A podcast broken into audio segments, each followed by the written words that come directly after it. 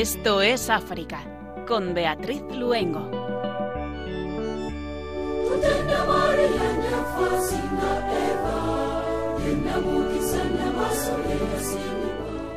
Muy buenas tardes a nuestros queridos oyentes. Cuando son las 8 de la tarde, las 7 en las Islas Canarias, estamos encantados de volver a estar aquí con ustedes como cada 15 días, en un programa en que nos acercamos con la oración y el corazón de la mano de María al vecino continente africano. Les saludamos y les damos la bienvenida, si se acaban de incorporar, Germán García en el control de sonido y Beatriz Luengo, quien les habla.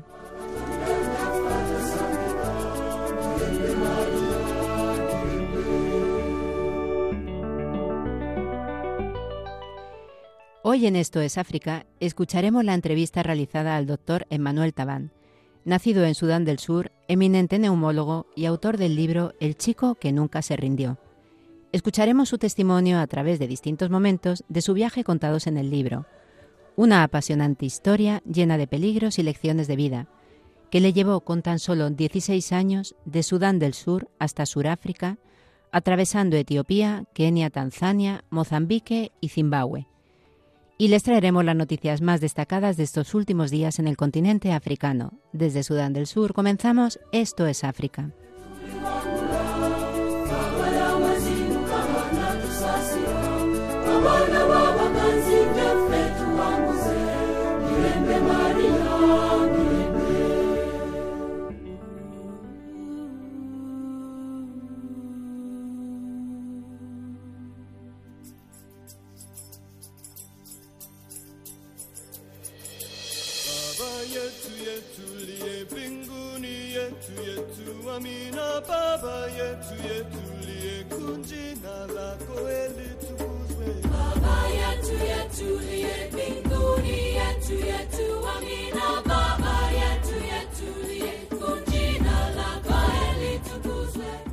Tanzania, el dolor del Santo Padre por las víctimas del accidente aéreo. Tanzania está de luto por la muerte de 19 personas en el accidente de un avión que se estrelló en la mañana del domingo 6 de noviembre en el lago Victoria, el más grande de África, por causas aún no esclarecidas. Las condolencias generales son también compartidas por el Papa Francisco, quien en un telegrama a la Anunciatura Apostólica en el país, firmado por el cardenal secretario de Estado Pietro Parolin, envía sus condolencias y ofrece la seguridad de su cercanía espiritual a todos los afectados por esta tragedia. El mensaje resalta que el Papa en particular reza por el eterno descanso de los fallecidos, la curación de los heridos y la fuerza para los que participaron en las operaciones de rescate y recuperación. Sobre todo el pontífice invoca el consuelo y la paz de Dios Todopoderoso.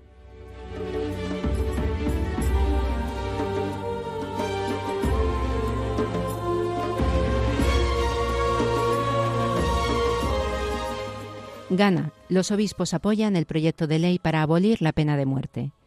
Dios creó a la persona humana a su imagen y semejanza, y por tanto, solo Él puede quitar la vida humana. Es obligación de todo poseedor de la vida esforzarse en todo momento por preservar la santidad de la vida humana, afirma la Conferencia Episcopal de Ghana en una declaración de apoyo a dos propuestas de ley para abolir la pena de muerte. Los obispos piden a los ganeses que trabajen con determinación para abolir la pena de muerte de nuestro sistema legal. Las enmiendas propuestas contemplan la sustitución de la pena de muerte por la cadena perpetua. Actualmente hay 171 personas condenadas a muerte en Ghana, mientras que 27 países africanos han abolido la pena capital.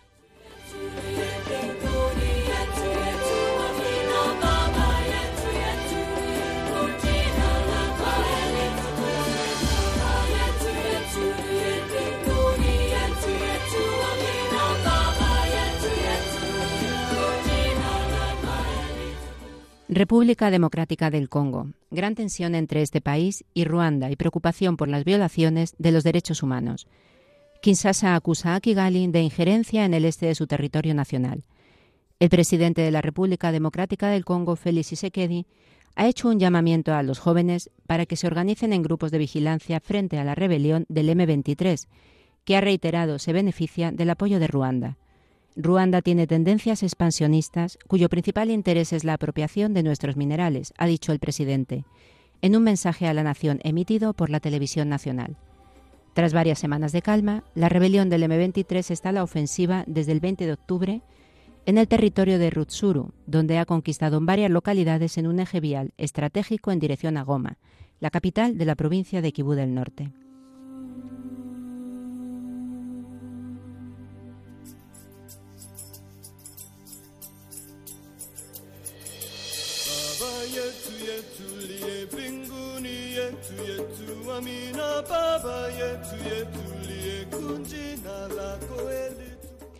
Uganda, combatir el orgullo y los intereses egoístas y vivir una vida llena de humildad, perdón y amor mutuo.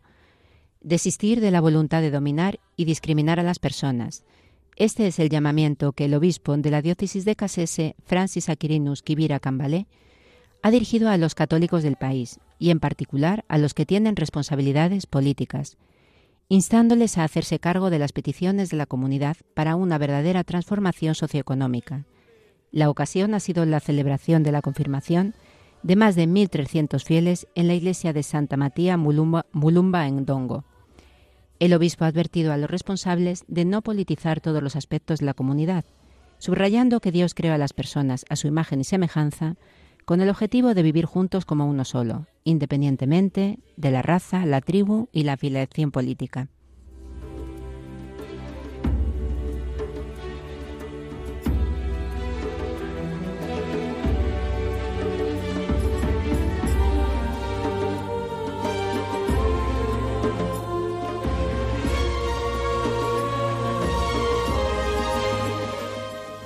Nigeria, secuestro de un sacerdote católico y de otras nueve personas en un pueblo atacado por los bandidos. El secuestro ha tenido lugar alrededor de la medianoche del 8 de noviembre en Samulumba, Kurmin, Sara. El canciller de la archidiócesis de Kaduna, el padre Cristian Okewe Manuel, ha declarado a los medios de comunicación locales que el padre Kunat es párroco de la iglesia de San Bernardo y Don Gida, en el gobierno local de Cachia. El canciller también ha señalado que debido a la situación de inseguridad de la zona, el sacerdote secuestrado residía en la parroquia de San Mulumba, en donde a pesar de ello lo han secuestrado. La llamada aldea del petróleo cerca de la refinería de Kaduna es un objetivo frecuente de los asaltos de bandidos hasta el punto de que los residentes, trabajadores empleados en la refinería local procedentes de toda Nigeria, llevan mucho tiempo pidiendo un puesto militar fijo en la aldea para protegerlos de los nuevos asaltos.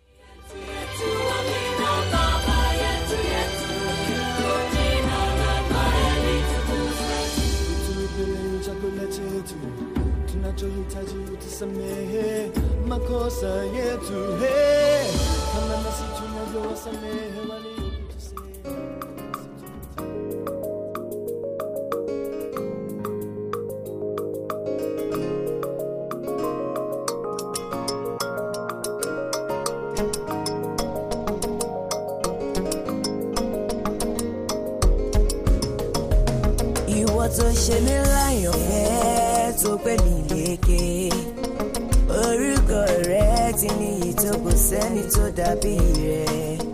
Ìwọ tó gbogbo fọlẹ̀ tèmi látinú ọlá o.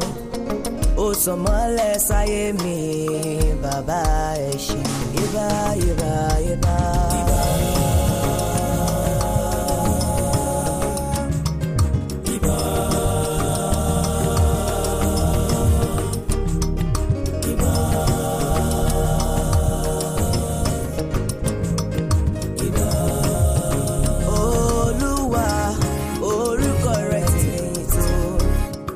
Ìwọ tí gbogbo àwọn òrìṣà wárí fún ìwọ náà ni.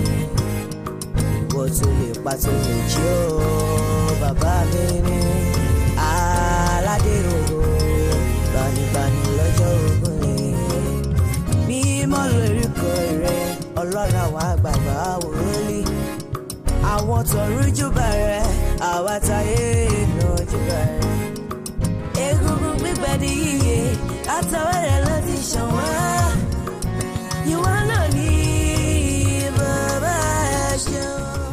El doctor Emmanuel Taban fue nombrado por la revista New African como uno de los 100 africanos más influyentes en 2020 Es un neumólogo altamente cualificado, diploma en medicina respiratoria de la Sociedad Respiratoria Europea, entre otros títulos académicos, y entre 2020 y 2021 desarrolló un método pionero para el tratamiento de pacientes gravemente afectados por COVID-19.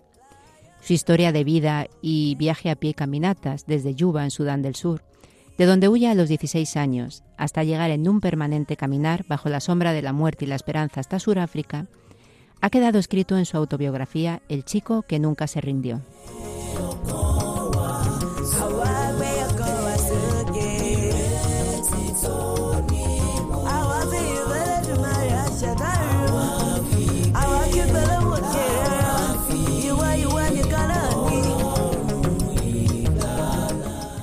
Aprovechando su visita a España, nos concedió una entrevista a Radio María el pasado viernes 4 de noviembre, justo antes de la presentación de su libro en Madrid, en casa de los misioneros combonianos, y que ahora tenemos el placer de compartir con todos nuestros oyentes. Comenzamos esta entrevista leyéndoles precisamente uno de los textos con los que se inicia su relato. A principio de los 90 huí de un Sudán devastado por la guerra. Tenía entonces 16 años y había sido secuestrado y torturado por las fuerzas gubernamentales. Tras mi huida avancé hacia el sur, cruzando varios países africanos durante muchos meses, sobreviviendo al hambre, a la intemperie, a los ladrones, a las corruptas autoridades fronterizas y a muchos otros peligros hasta que, finalmente, llegué a Sudáfrica. Muy buenas tardes, doctor Emanuel Tabán. Estamos encantados de, de, poder tenerle con nosotros en Radio María y poder realizar esta entrevista y le damos la bienvenida. Thank you so much for Radio Maria for the interview and the listeners out there. Thank you and looking forward. Muchas gracias, muchas gracias a Radio María por la entrevista y a toda su audiencia estoy encantado de, de estar aquí. Nos remontamos a sus orígenes en Sudán del Sur. Cuéntenos dónde nació y cuáles son los recuerdos más fuertes de su niñez, hasta que se vio obligado a huir de Sudán del Sur con 16 años. I was born in Juba. Nací en Juba, la actual capital de Sudán del Sur, en 1977. Eh, mi madre se divorció antes de que yo naciera y en ese momento tuvo que, que salir de Juba y se mudó a un, una aldea en Sudán del Sur que estaba a 70 kilómetros al sur de Juba, que se llama Lokaland. Y guardo buenas memorias de mi infancia aunque éramos muy pobres y no teníamos casi nada. Su autobiografía El chico que nunca se rindió está dedicado a su madre, a Monseñor Sandri, que fue para usted un padre. ¿Qué significaron cada una de estas personas en su vida? My mother, she was my hero. Mi madre para mí es una heroína. Fue la persona que me cuidó y que creyó completamente en mí desde que era pequeño. Ella se preocupó de facilitarme algunos estudios, de educación, y desde el principio vio que tenía la inteligencia para ello. Por circunstancias tuve que dejar Sudán, Sudán del Sur, y huí eh, durante un largo viaje, llegué hasta Sudáfrica, donde pues, las circunstancias me obligaron a estar en la calle, y fue Monseñor Sandy el que me recogió y también creyó en mí, en mis capacidades y me facilitó unos estudios y fue gracias a él que comencé eh, unos estudios y mi vida empezó a cambiar. Así que eh, el, el, éxito de mi vida, gracias a la educación, se lo debo a mi madre y a Monseñor Sandri y me encantaría que pudieran estar aquí para ver el éxito eh, que ha resultado de, de, de su generosidad. Y estoy muy agradecido y orgulloso por su ayuda. En su libro cuenta cómo la violencia durante su infancia, cito palabras textuales, rodeaba su vida cotidiana tanto que casi se habían acostumbrado a ella. ¿Cómo piensa que este hecho influyó positivamente en su personalidad? ¿Cómo Dios transformó algo malo en un bien? Yeah, when I grew up in South Sudan, of course, South Sudan is a country that's engulfed in the senseless war. Cuando crecí en Sudán del Sur, eh, debido a esta guerra sin sentido que ha asolado nuestro país durante tantos años, yo crecí en medio de la guerra, del sufrimiento, de las atrocidades y así todo mi pueblo. Y eso nos hizo y nos hace percibir esta situación de sufrimiento y de guerra como algo normal. y lo aceptamos como algo normal. Y de hecho hemos, digamos, asimilado un sentido como de impotencia a través del cual aceptamos esta situación como algo normal. Pero cuando salí de mi país, dejé mi país, me di cuenta de que esa no era la realidad. Que había gente en otros países que vivían en una circunstancia de paz, de, de libertad, donde no había asesinatos y donde se podía vivir bien. Y entonces eso cambió mi perspectiva de la realidad, del mundo. Y doy gracias a Dios porque permitió que saliera de Sudán del Sur y me siento llamado a regresar a mi país, a Sudán, a Sudán del Sur, y a ofrecer a mi gente, a mi pueblo, esta verdad, que se puede vivir en paz, sin violencia y en la convivencia pacífica. Y decirle a mi pueblo también que no, que no tenemos que vivir en ese sentido de impotencia, de victimismo, sino que las cosas pueden cambiar. Y pueden cambiar si nosotros queremos y nos lo proponemos. No es simplemente algo milagroso. Nosotros podemos cambiarlo, no tenemos que esperar a que Dios lo cambie, sino que es Dios el que nos hace a nosotros instrumentos del cambio. Con bastante frecuencia durante décadas, las escuelas de Sudán del Sur se vieron destruidas o estuvieron cerradas, un hecho que desgraciadamente ocurre también en cualquier lugar donde hay conflictos. ¿Cómo cree que le afectó a usted y cómo cree que afecta a cualquier joven en cualquier parte del mundo? The problems in Africa, where Africa today remain underdeveloped. El problema en África es que eh, África está subdesarrollado debido a la violencia. Y esta violencia impide la educación y al mismo tiempo la falta de educación es la que proporciona, la, que, la que, es la causa de toda esta violencia y estos conflictos. Eh, en África, en estos momentos, digamos que nos falta educación de calidad. Y esto tiene un impacto en la vida de los niños puesto que estoy convencido que las personas eh, serían mejor, tendrían eh, una vida mejor eh, si, pudieran haber disfrutado de una educación, si tuvieran una educación mejor, mejor conocimiento. Así que las guerras es algo terrible. Tenemos el ejemplo ahora de Ucrania, con la guerra entre Ucrania y Rusia, como estos niños también en Ucrania pues van a perder años de, estudios, años de educación y, esto mm, cuesta mucho recuperarlo y es algo que va a afectar su vida durante mucho tiempo. Estoy convencido de que las guerras no deberían existir y que eh, estas guerras afectan a cientos de, niños. Si acabaran, las guerras hacen que la educación no sea posible, no haya acceso a la sanidad no haya una calidad buena de vida. Todos los niños, como digo, son perjudicados por la guerra y hoy en día, en el siglo XXI, las guerras no deberían existir. Yo lo considero como algo del pasado, algo de hasta el siglo XIX, pero hoy en día las guerras son un, un sinsentido que perjudican la vida de todos y especialmente de los niños. Varias veces estuvo usted detenido. ¿Cómo la terrible experiencia de la cárcel siguió formando su autodeterminación? Yeah, being in prison is not fun. But at least I was not in prison for crime. Desde luego, la experiencia en la cárcel no fue nada agradable, fue muy, muy difícil.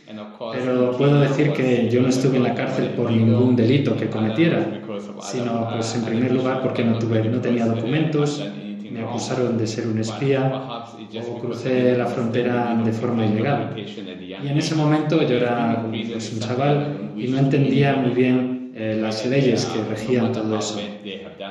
Yo no se lo deseo, esta experiencia de la cárcel no se la deseo a nadie, incluso a los que hayan cometido algún delito. Eh, es algo realmente eh, muy malo.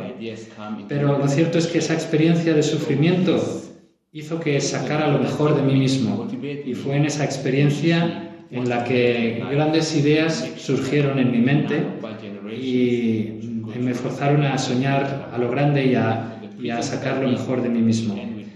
Así que, pues a pesar del sufrimiento, la experiencia de la cárcel me motivó a, sacar lo mejor de mí mismo y obtener grandes ideas que me han ayudado más adelante. ¿Qué fue lo que le hizo huir con tan solo 16 años de Sudán del Sur y recorrer nada menos que 250 kilómetros? El inicio de un largo viaje que le llevaría a Eritrea en lugar de volver a Sudán del Sur. When I was about 15, I was arrested by government. That time, Sudan was used to be one.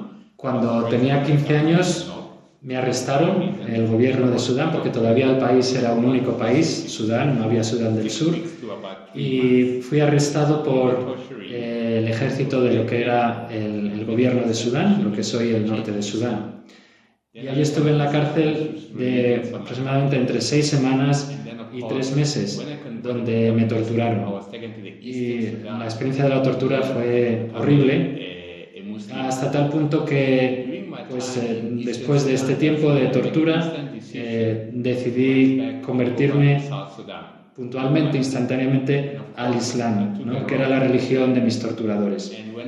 Eh, a través de esa decisión, los torturadores me llevaron al este de Sudán, en la zona norte, donde me llevaron a una escuela coránica para mi formación islámica. Pero eh, fue en ese momento, ya estando en esta escuela coránica, en el que decidí huir del norte de Sudán, de la escuela coránica, y volver a mi pueblo con mi madre. Pero, bueno, pues como tenía mucho miedo, huí y tenía miedo de que me persiguieran, de que me mataran, pues en ese trayecto tomé una mala dirección, me equivoqué y en vez de ir hacia mi pueblo en Sudán del Sur, pues eh, fui hacia, hacia el este y acabé en Eritrea, donde pues eh, me encontré, digamos ya, eh, sin la posibilidad de volver a Sudán del Sur, sin documentos, aunque mi intención era volver a mi pueblo y con mi madre, que la echaba mucho de menos. Si algo le llenó el corazón fue su paso por la casa de los misioneros combonianos, con momentos inolvidables como vivir la Navidad. A ellos les volvió locos con la idea de volver a estudiar hasta conseguirlo. ¿Cómo lo consiguió finalmente y cómo vivió estos momentos en que retorna a los estudios? The Comboni missionaries seem like they are planted in my way by God Himself. El encuentro con los misioneros combonianos ha sido algo que yo estoy convencido que Dios ha puesto en mi camino para rescatarme en, en mi viaje, puesto que a lo largo de ese largo viaje que hice desde Sudán, pasando por Eritrea, Etiopía, etcétera, hasta llegar a, a Sudáfrica, me los encontré en, en Eritrea, en Etiopía, Mozambique y finalmente en Sudáfrica. Y en todos estos momentos eh, fueron de gran ayuda para mí. Una vez que llegué a Sudáfrica y fui acogido en la casa de los misioneros combonianos en Johannesburgo, eh, fueron el hermano Peter Niederbrunner y eh, Monseñor Sandri quienes mejor me acogieron y fue la primera vez en mi vida que viví en un ambiente limpio. Entonces, para mí esto hizo, fue un cambio enorme, ¿no? Eh, yo, como, como, he comentado, eh, no tengo padre, así que para mí el hermano Peter y, y Monseñor Sandri fueron como esa figura paterna que no tenía y me abrieron los ojos a una nueva realidad. Eh, durante mis primeros momentos en Sudáfrica trabajé en trabajos manuales, hice jardinería, construcción y fueron trabajos físicos muy duros y yo sentía que realmente eran demasiado difíciles, no eran gratificantes y sentía que quería algo más. Así que eh, les convencí de que yo quería poner eh, todo mi esfuerzo, digamos, para eh, obtener unos estudios, trabajar con, con, la mente, con la inteligencia y, y, conseguir esa, retomar los estudios, conseguir esa educación que necesitaba. Y ellos siempre me transmitieron las virtudes de, la honestidad, de la integridad. Recuerdo especialmente en diciembre de 1995, cuando recibí allí en casa de los misioneros combonianos mi primer regalo de Navidad. Fue el hermano Peter que me dio una tarjeta de Navidad, una felicitación, que al abrirse pues tenía música. Para mí eso era, fue algo maravilloso, nunca había visto algo así. Y bueno, también pues eh, dulces, eh, bombones. Así que todavía hoy eh, la Navidad es eh, mi, mi tiempo favorito del año y estoy siempre encantado de que llegue.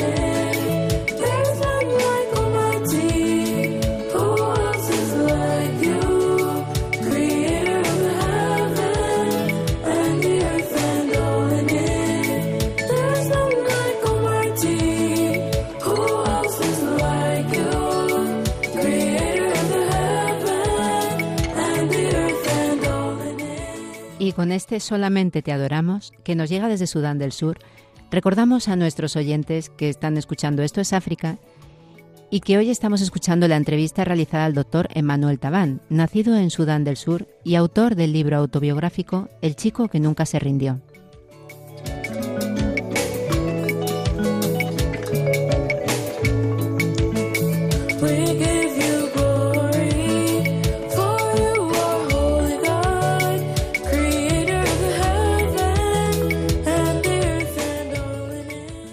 Hablemos sobre su país de origen. En El chico que nunca se rindió cuenta como un día, preguntó a un misionero por qué Dios había creado a los negros más pobres que a los blancos. Incluso ahora de adulto continúa, no llegó a entender cómo Sudán del Sur se ha dejado llevar a esta situación. ¿Qué es lo que le cuesta entender de su país y también de su pueblo?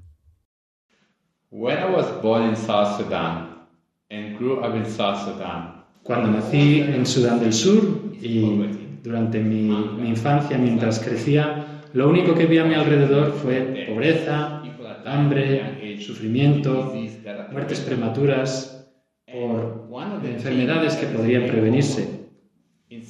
Y la percepción de la gente en Sudán del Sur, de mi pueblo, es que si alguien muere porque lo han asesinado, ha, ha tenido una enfermedad o porque ha bebido agua contaminada y ha muerto, es la respuesta siempre la misma, que Dios se lo ha llevado al cielo, se lo ha llevado a un sitio mejor. Pero lo cierto es que si la gente muere por estas razones en Sudán del Sur, es porque las circunstancias en las que vivimos son malas. No podemos simplemente ah, aceptarlas como con victimismo, puesto que si Dios nos ama, ¿por qué hay esta realidad de, que, de, muerte entre tanta juventud y de sufrimiento. Si, miro a, Europa, veo un continente que tiene una, una situación de vida buena, una buena calidad de vida, donde hay buenos hospitales, donde el sufrimiento está mucho más mitigado que en África. Entonces, a primera vista uno puede pensar, y es lo que me pasaba a mí de joven, que Dios ama más a los europeos que a los africanos. Pero después de salir de mi país y ver otras realidades y sobre todo después de haber estudiado, me he dado cuenta de que Dios ama a los africanos y Dios ama a África, puesto que les ha eh, regalado un continente precioso que tiene de todo. Tiene el 70% de la tierra fértil en el planeta. Tiene eh, lluvia, sol, mucho más sol que, que Europa. Tiene gran cantidad de recursos naturales, incluso animales que no hay en, Europa. Así que eh, la razón de todo este sufrimiento en África no es Dios, sino que somos nosotros, las personas. En África el problema es sobre todo, en primer lugar, el liderazgo, una falta de líderes eh, que puedan sacar el país, los países africanos de esta situación. Y también eh, la formación eh, de los jóvenes en, en formación profesional que pueda permitir que los países se vayan desarrollando.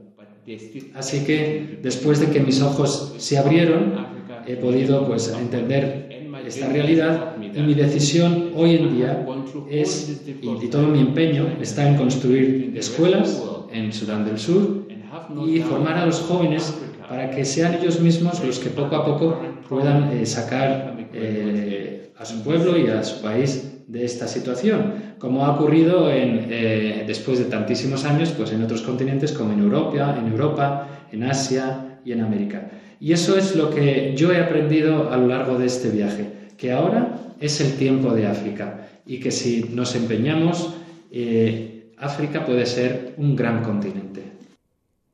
Dice en su libro, independientemente del éxito que haya alcanzado en mi vida, siempre me identificaré como sursudanés ¿Qué le ata tan fuertemente a sus raíces?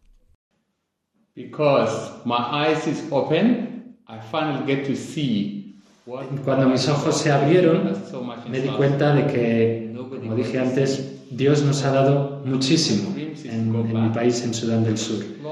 Así que mi sueño es regresar a Sudán del Sur y desarrollar todos esos, esos recursos, todos esos dones que Dios nos ha dado en mi país y hacer de Sudán del Sur un país grande, eh, como cualquier país europeo. De tal modo que, al igual que yo hoy o los africanos hoy, cuando venimos a Europa, eh, disfrutamos de la maravilla que son los países europeos, pues que en un futuro los europeos puedan venir a Sudán del Sur y también ver lo que yo veo aquí en Europa, verlo en mi país.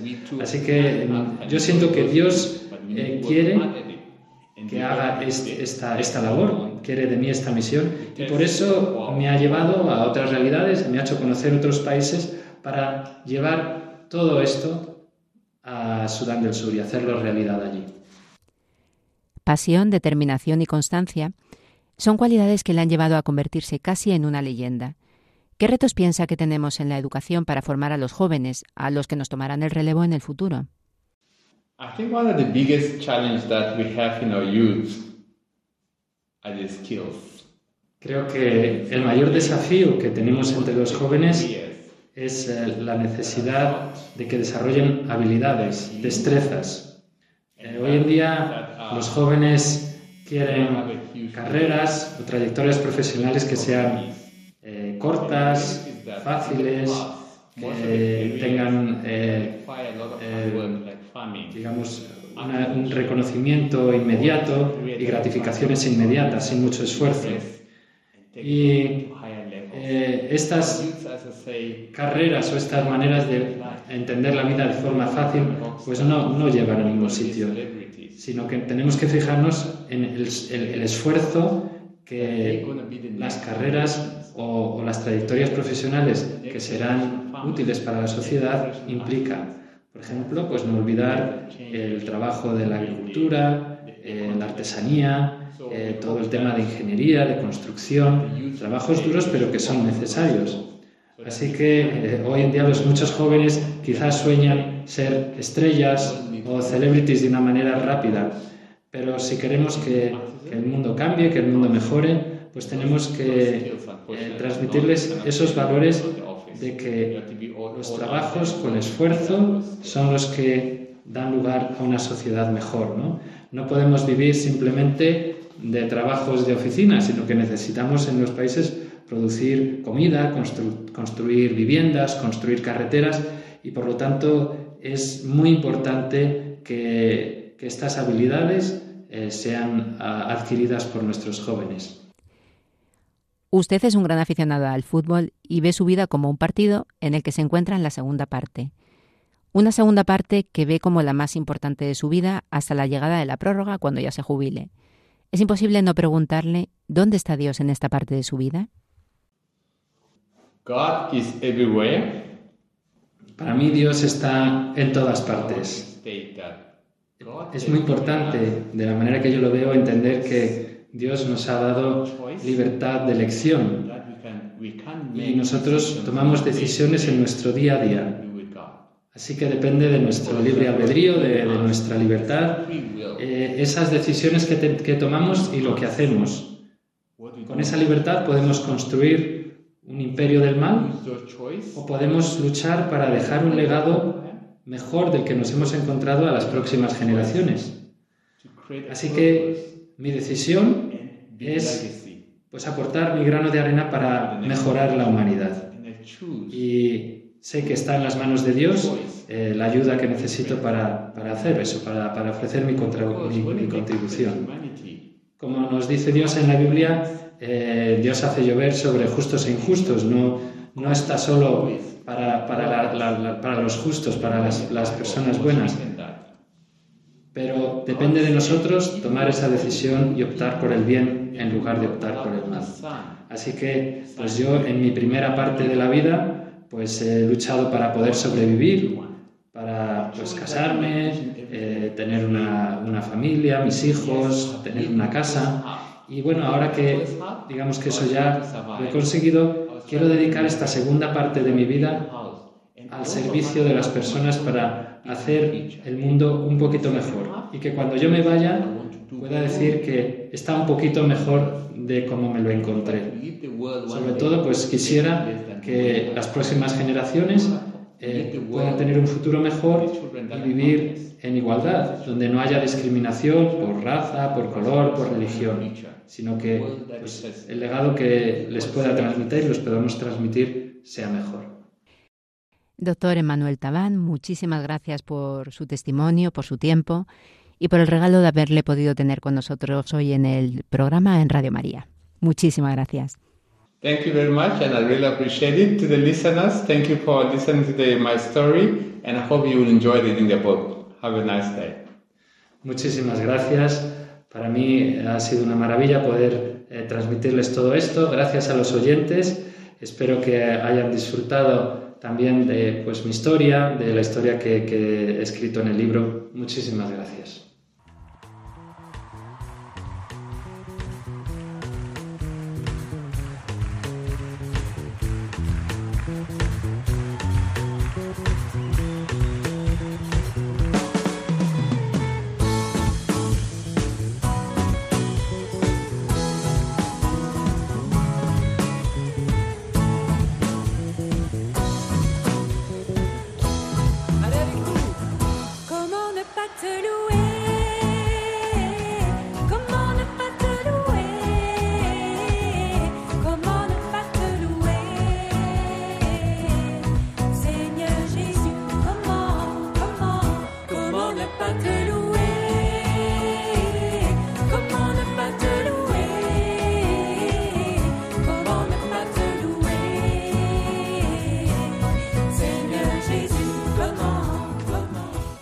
Y ya toca terminar dejando siempre nuestra oración por el continente africano en el corazón de María que tanto lo ama.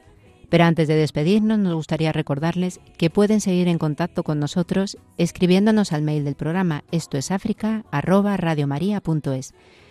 través del que pueden contarnos sus sugerencias para el programa, preguntas y sobre todo mandarnos sus testimonios africanos. Y si quieren volver a escuchar este programa o bien alguno de los anteriores, Pueden hacerlo a través del podcast, ya saben, buscando por el nombre del programa Esto es África.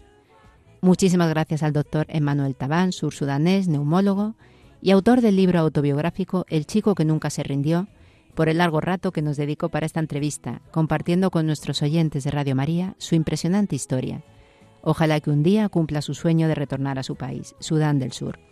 Agradecimiento que extendemos también a los misioneros combonianos, que una vez más estuvieron siempre abiertos a atendernos y ofrecernos su casa. Gracias a Germán García en el control de sonido y por supuesto a ustedes nuestros oyentes por habernos acompañado durante el programa y no se vayan, les invitamos a que sigan escuchando nuestra programación. Terminamos como no cantando a nuestra Madre con este Niseme Nini Basi, con esta petición. Oh Dulce Virgen María, ruega por mí y por todas las personas del mundo.